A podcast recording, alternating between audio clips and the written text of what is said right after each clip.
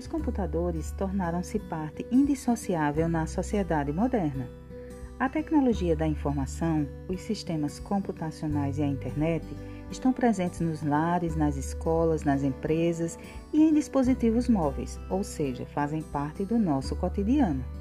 Os computadores representam o ícone principal da era da informação. Mesmo que existam grandes diferenças comparativamente aos primeiros computadores, seus princípios básicos permanecem os mesmos, não importando tamanho, marca, modelo ou se é um equipamento novo ou antigo. Eu sou Edilene Brasileiro e estou aqui para falar mais sobre a história e organização de computadores.